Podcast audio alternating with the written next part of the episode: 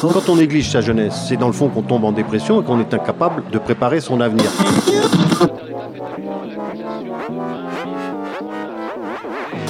Ça ne veut plus rien dire, lycéens. C'est des merdeux, des cons. Le jeune est tourné vers l'avenir. Mais aujourd'hui, l'avenir ne se tourne plus vers le jeune. Univox, le rendez-vous du monde étudiant sur Radio Campus.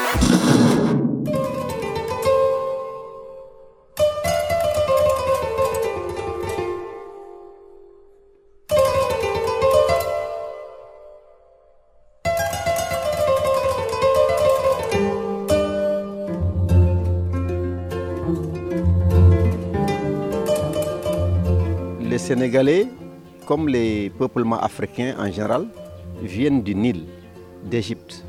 Et quand on parle du Nil, on va bien sûr parler de, de la mer. Les poissons.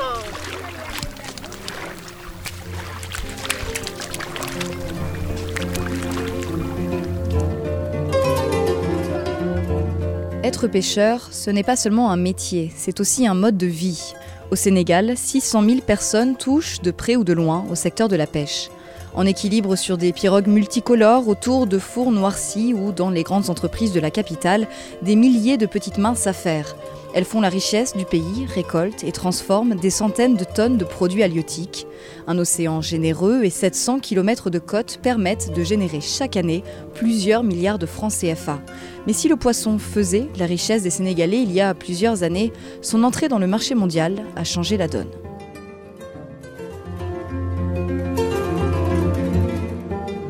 Je m'appelle Mamadou Maktar professeur. Je suis natif de Ndangan Sambou. Aujourd'hui, des centaines et des centaines de familles pratiquent la pêche. Et aujourd'hui, la pêche est passée de la pêche traditionnelle à la pêche moderne avec euh, de gros poissons comme les barracudas, comme le grand tchof et les autres produits halieutiques qui sont là à côté.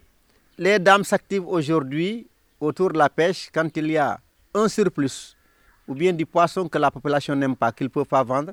Tout de suite, ce poisson est fumé, séché, emballé, envoyé dans les autres pays comme le Mali, le Burkina Faso qui en ont vraiment besoin.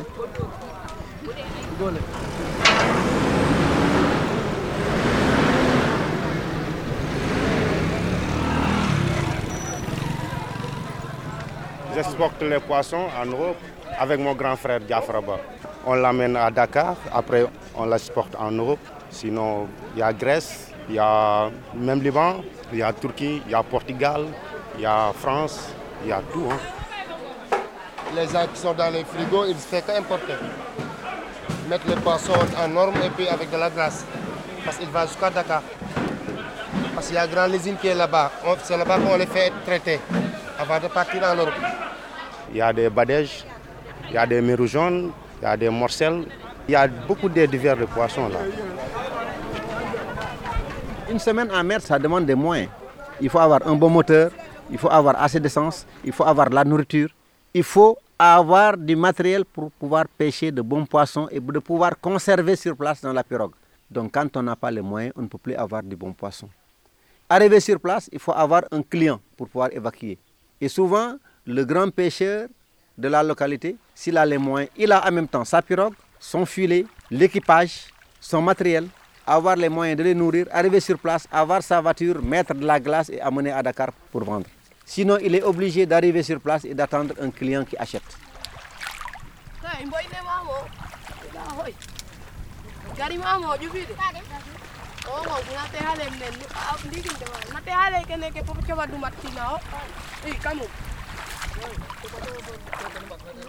Les grandes pirogues comme ça là que vous voyez qui prennent maximum 40 ou 45 personnes. Là, c'est les pirogues qui posent les grandes filets. Tu as vu les filets qu'ils ont. C'est pour cela qu'ils doivent avoir beaucoup de monde pour travailler.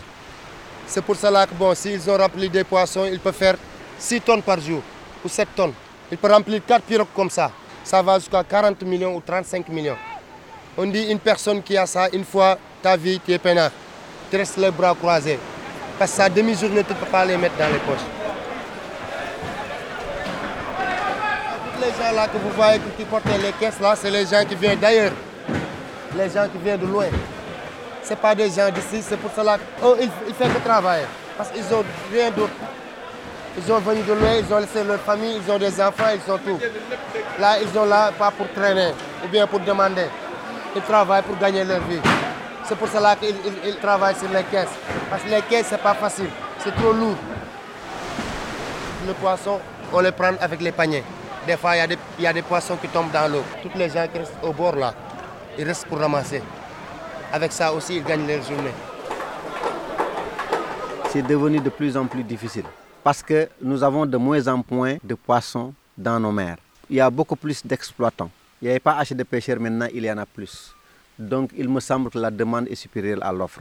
Et pour avoir du poisson, c'est compétitif. Il faut donc avoir les moyens de pouvoir pêcher et en profondeur. Suis le chef du service départemental des pêches et de la surveillance du département de Mbourg. Si je vais en mer, j'arrive euh, à un point X donné. Je trouve qu'il y a déjà un filet, je ne mets pas mon filet à côté. Je ne me déplace une autre zone. Également, je peux aller pêcher par exemple à Casamance. Je vais là-bas, je m'installe, je pêche. Quand la saison de pêche est finie par exemple au sud, je reviens peut-être vers le centre ou vers le nord. Pour la pêche industrielle, quand c'est des, bateaux sénégalais, il y a des critères pour délivrer les licences. Quand c'est des bateaux étrangers, il y a aussi des critères pour délivrer les licences. Mais il se trouve que c'est vrai qu'il y a ce qu'on appelle aujourd'hui la pêche INN, la pêche euh, illégale non déclarée, non réglementée. Je m'appelle Khalifa. Je suis le chef surveillant du air marine protégé de Ngaparou. L'État, il a fait une parc à Ngaparou. C'est nous qui le surveillons. On a un bateau qui nous a amené le chef d'État. Tu as vu le bateau blanc que tu vois en mer là C'est le bateau de l'État. Il y a des gens qui sabotent, qui viennent la nuit en train de nous jeter des pierres, de nous jeter des, poissons, et après ils courent. Il y a beaucoup de gens de Dakar, ils sont venus de Dakar. Il y a des gens de Mbao qui viennent chaque fois, même ils sont venus hier nuit à Ngaparou, en train de pêcher sur l'air marine protégée. Tous les jours, ils viennent, tous les jours, le matin et le soir. Parce qu'ils gagnent beaucoup de poissons dedans. Parce qu'on a des roches, des bonnes roches qui sont dedans. Les poissons, ils viennent de rentrer dans les roches et en train de vivre là-bas et faire des enfants là-bas, produire là-bas.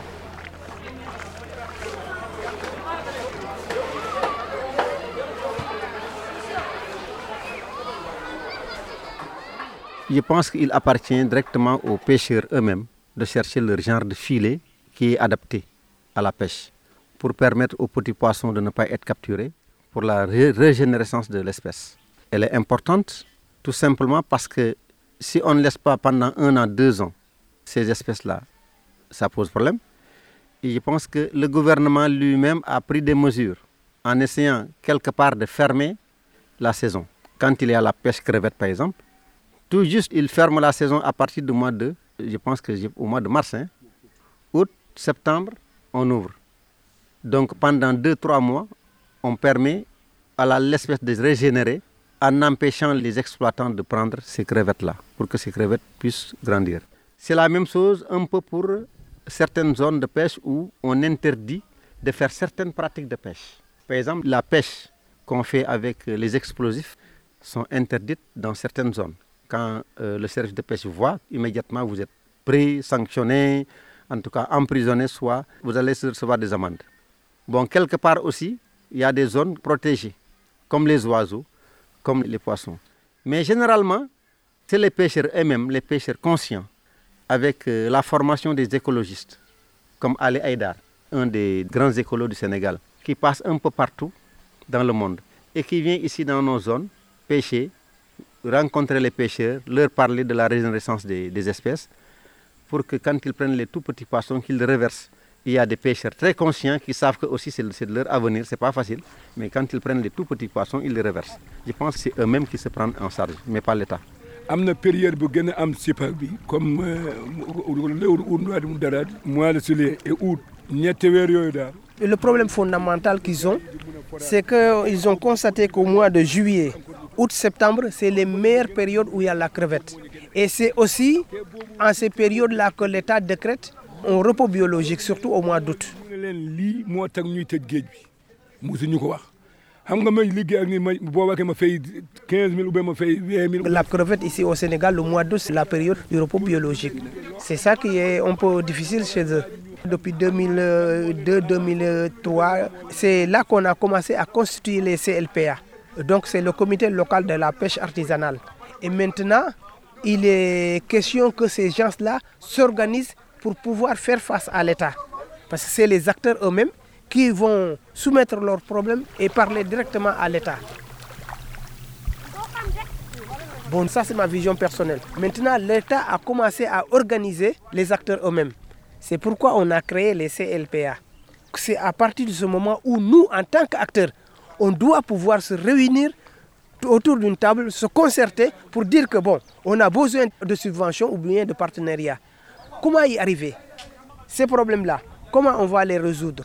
Ce partenariat, où va-t-on le chercher? La subvention de l'État, quand doit-elle revenir? Mais l'État a peut-être fait un petit geste cette année-ci où il a subventionné des moteurs. Mais ça tarde aussi à venir.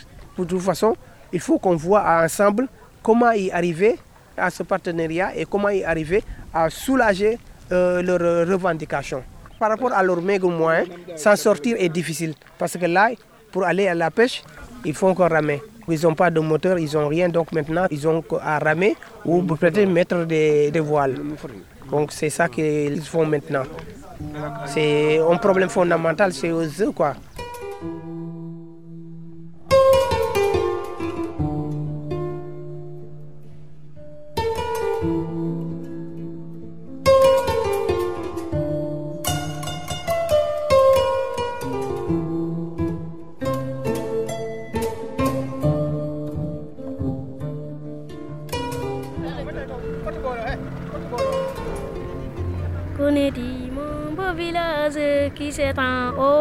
L'eau, encadré dans le voyage, on dirait un oiseau.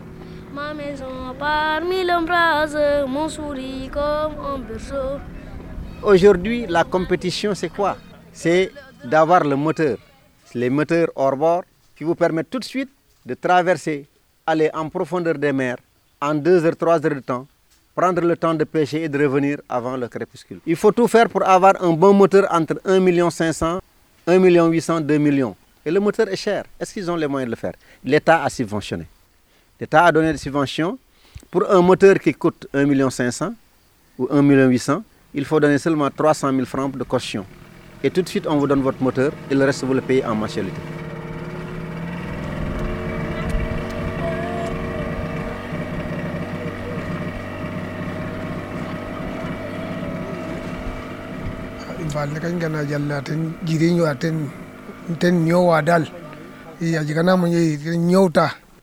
Donc euh, la pêche c'est quelqu'un qui a un métier. Ça c'est un métier pêcheur. Vous voyez nos maisons. Vous voyez un moteur ça coûte à, à peu près 1 million 500 une pirogue même chose ça te fait 3 millions plus nos bâtiments. Donc il faut quand tu travailles bien et tu arrives à gagner ta vie et c'est avec ça que tu nourris ta famille. C'est comme quelqu'un qui travaille et à la fin du mois il récolte quelque chose des fois, tu peux rester deux semaines sans travailler. C'est avec ça que tu vis. Donc, si tu vas à la pêche, si tu gagnes quelque chose, tu ne peux pas tout dépenser. Oui, tu vas mettre la moitié à côté. Avant de partir, on donne quelque chose pour participer sur la riz aux poissons. La dîner aussi, c'est comme ça. S'il y a une grande fête, on partage. Pour qu'on achète la mouton, faire s'habiller les enfants, payer l'eau, payer l'électricité, la scolarité des enfants. Tout ça, on partage parce que c'est comme ça. On est grandi sur ça. On vient, on fait. Nous sommes pauvres parce que nous sommes dans des pays où nous prenons l'émergence, mais nous en sommes encore à la pauvreté absolue. Qu'est-ce à dire? Une pauvreté absolue, c'est une pauvreté qui atteint l'ensemble des membres de la famille. Dans une seule famille, s'il y a une seule personne qui travaille, qui a un salaire de 300 000 au minimum, qui nourrit 40 personnes, mais si on partage son gain entre 40 personnes, ça pose problème. Ce qui veut dire que on mange en groupe, on partage le tout en groupe. Il faut que quelqu'un se sacrifie très durement pour les autres. On a peu de chance pour que deux ou trois personnes émergent dans la famille. Il faut que quelqu'un prenne en charge tout le monde et il sera relayé peut-être dans deux ans, trois ans, quatre ans, cinq ans. Il est complètement chaos. Quand est-ce que tu vas construire une maison? Quand est-ce que tu vas faire fonder une véritable famille, avoir sa vraie dignité, son indépendance? Parce que nous en sommes encore dans les coutumes et mœurs et les réalités africaines où il faut être dans la famille élargie, où il y a la solidarité, il y a l'entraide, il y a la vie en communauté, il y a le social, il y a l'effet immédiat et pratique de la religion qui dit qu'il faut aider son prochain. il ne faut pas laisser l'autre. Est-ce qu'on a le droit de voir l'autre qui n'a pas mangé aujourd'hui et de manger et de le laisser? Est-ce qu'on peut boire et laisser l'autre? Est-ce qu'on a des possibilités de garder 5 000 au moment où on est à quelqu'un qui est à côté, qui est mourant et qui a besoin d'une ordonnance de 5 000 francs ou de 3 000 francs? Est-ce qu'il ne faut pas le soutenir? On vit au jour le jour.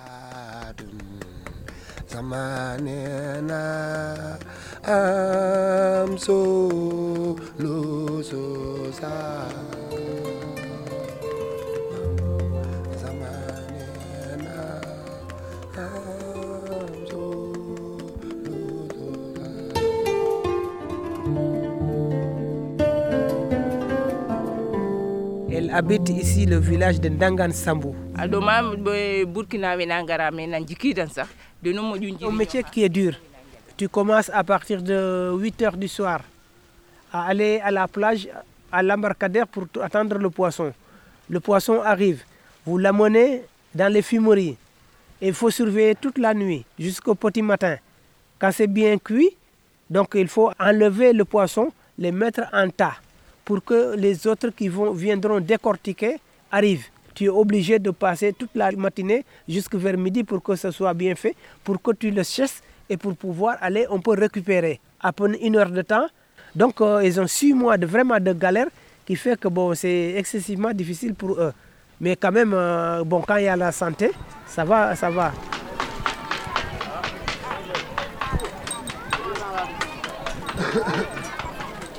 Avoir un four moderne qui vous permette de pouvoir fumer le poisson, sécher le poisson en temps hivernal comme en temps de saison sèche, ça pose problème. Donc nos femmes ici travaillent de octobre, novembre, décembre, janvier, février, mars, avril, mai, juin. Pendant neuf mois, il n'y a pas encore la pluie. Mais s'il y a la pluie, tout de suite tout est freiné parce que vous ne pouvez plus fumer. Les fours sont mouillés par la pluie parce que les fours ne sont pas à l'abri de l'eau. Vous ne pouvez pas sécher. Le poisson va pourrir et avoir des, des. Donc ils sont obligés d'arrêter pendant 3-4 mois. C'est une période de latence, une véritable période de soudure.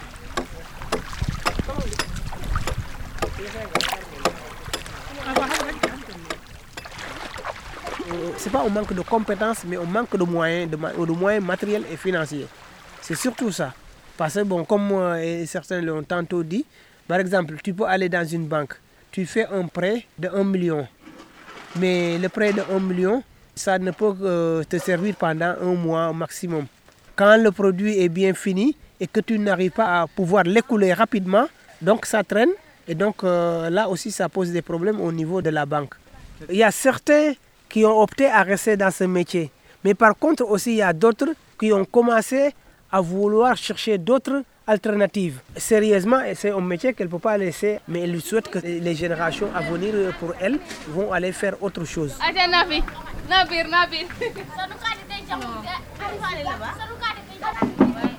Les hommes vont à la pêche avec leurs enfants en âge d'aller à la pêche, qui a encore la force de pêcher. C'est eux qui se fatiguent. Les femmes s'occupent de la maison, mais s'occupent aussi de la transformation des produits halieutiques. La part qui revient donc à la dame, c'est d'acheter ce produit à un prix local, mais on leur permet aussi de pouvoir prendre ce produit halieutique, ces poissons, de les transformer en poissons séchés ou fumés, fumés et séchés, ou bien poissons séchés tout, tout simplement.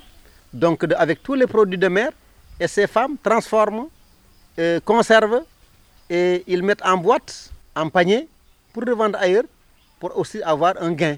Ça leur fait une activité génératrice de revenus. C'est des femmes en majorité illettrées, qui n'ont pas été à l'école. Sur 10 dames, peut-être vous allez voir une seule dame qui a été à l'école et qui a dépassé peut-être le niveau du CM2. Rares sont les dames qui ont atteint le niveau de troisième secondaire ou qui a un baccalauréat. Maintenant, il en existe. Mais ils ne sont pas à l'état où ils laissent l'école pour aller vers la pêche. Ce sont leurs mamans, leurs grandes sœurs qui sont là. Mais c'est des dames qui n'ont pas été à l'école, mais des dames qui sont extrêmement intelligentes, qui ont été formées traditionnellement sur ça et qui ont acquis aussi des techniques avec les ONG, avec les autres, avec l'expérience, pour faire un extraordinaire boulot.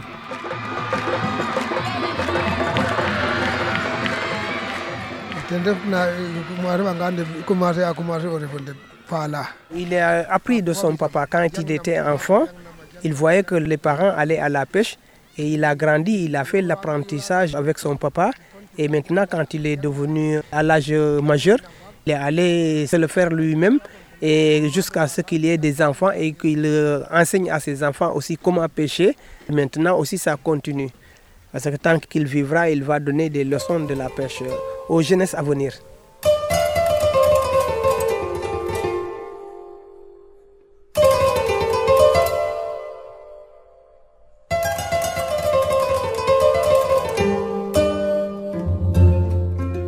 Sénégal, l'économie halieutique porte l'histoire et la culture de sa population.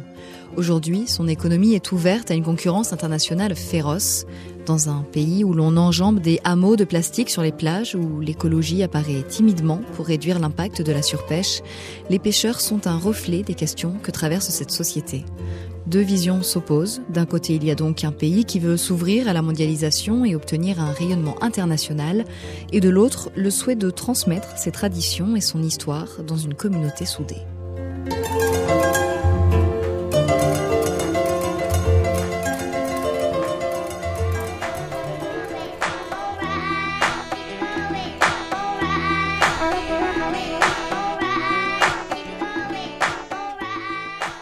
Univox. Univox. Mafou Diouf, bonjour. Vous œuvrez pour euh, le pôle enfance dans l'association Aide et Action qui œuvre au Sénégal. Oui, moi je suis responsable de la mission éducative enfance. Je suis basé à Paris. Nous travaillons effectivement avec euh, le Sénégal dans d'autres projets, des projets d'échange euh, entre jeunes, collégiens, lycéens. euh, dans le cadre d'un projet d'éducation à la citoyenneté. Vous avez donc écouté euh, le reportage que nous venons de réaliser. On pointe euh, du doigt d'une certaine façon un, un- véritable problème d'accès à l'éducation pour euh, la jeunesse euh, sénégalaise qui, en tout cas dans le cadre des pêcheurs, sont souvent plus ou moins obligés d'arrêter euh, l'école euh, en CM2. Est-ce que c'est une situation représentative en Afrique de l'Ouest? Oui, je pourrais dire que c'est une situation assez représentative pour deux raisons. La première, c'est que hum, au bout du cycle euh, primaire, au CM2, il y a beaucoup de jeunes euh, qui arrêtent pour deux raisons. La première, euh, il y a une sélection qui est faite euh, pour l'entrée en sixième. Donc, ce qui fait que euh, ben, les jeunes qui n'ont pas le niveau n'arrivent pas à être orientés au collège. Une sélection faite sur, même- sur quels critères En fait, c'est un examen, je dirais même c'est un concours. Donc, euh, vous voyez un peu euh, la différence entre la France et certains pays au niveau de l'Afrique. Parce qu'en France, l'éducation est obli- obligatoire jusqu'à 16 ans, c'est-à-dire jusqu'à la troisième. En Afrique et particulièrement au Sénégal, théoriquement, l'éducation est obligatoire, mais il y a pas, les moyens ne suivent pas derrière. Donc, euh, il y a moins de 50% de jeunes qui vont en, en sixième. Et que font les autres 50% Ben, ils sont laissés dans la nature. Il faut être un excellent élève pour pouvoir euh, passer en classe de sixième. Du coup, euh, il n'y a pas de dispositif intermédiaire euh, qui prend le relais, ni au niveau de la formation professionnelle, ni au niveau de- du dispositif éducatif tout court. Soit on a la chance d'aller en sixième, si on n'a pas cette chance-là, il faut retourner faire euh, la pêche, comme les jeunes pêcheurs, ou bien euh, faire euh, de l'apprentissage euh, dans l'artisanat, euh, dans le non-formel.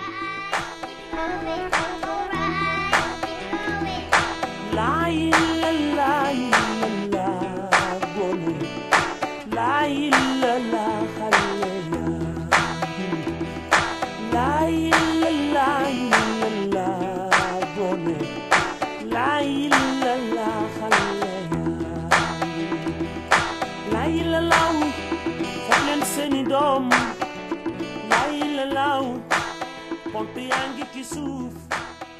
J'imagine que les parents, les citoyens contestent ce système. Si 50% de, de la jeune population est laissée à l'abandon euh, à partir euh, du CM2, il y a un réel problème au niveau gouvernemental, non? Oui, il y y a un réel problème.